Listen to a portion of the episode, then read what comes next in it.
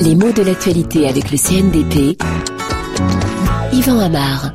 La grande fête de la voiture vient de s'ouvrir comme tous les ans, c'est le salon de l'auto. Enfin, je vais un peu vite en disant le salon de l'auto, c'est le mondial de l'automobile et déjà, on vient de voir que j'ai utilisé trois mots pour renvoyer à peu près à la même chose. Auto, automobile, voiture. Alors est-ce qu'on a trois mots qui veulent dire la même chose? Est-ce qu'ils envoient le même sens ou la même image?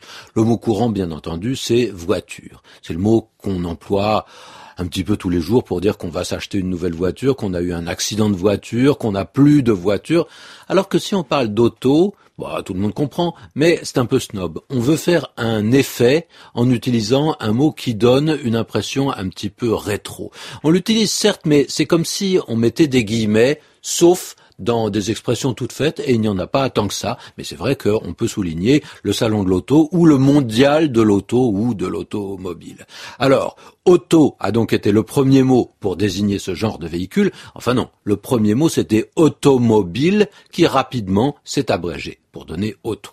Alors comment est-ce qu'on est passé de l'auto à la voiture? Eh bien par une nouvelle abréviation. Comment cela? Ah bah oui, le mot voiture, pourtant, il est tout à fait ancien parce que déjà à la fin du XIIe siècle, il y a des voitures en France enfin des voitures, des, des disons. Pourtant, on est loin de connaître le moteur. Hein. Mais qu'est-ce que c'est que la voiture à l'époque? C'est une charrette, en fait. Tout ce qui sert à transporter des hommes ou des marchandises. Et on a des expressions comme voiture à bras ou voiture des quatre saisons qui ont été en usage jusqu'au XXe siècle. Qu'est-ce que c'est donc? Bah, C'est un genre de carcasse sur roue.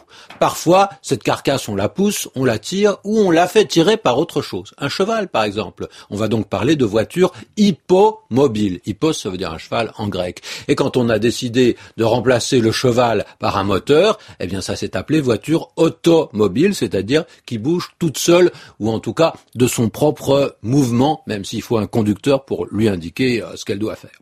Donc on a toute une chaîne d'abréviations. Voiture automobile, automobile, auto, et puis voiture.